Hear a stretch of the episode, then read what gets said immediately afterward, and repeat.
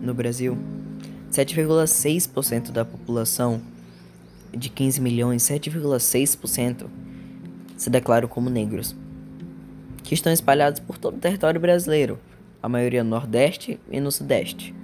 E o racismo no Brasil é um grande problema, desde a era colonial e escravocrata.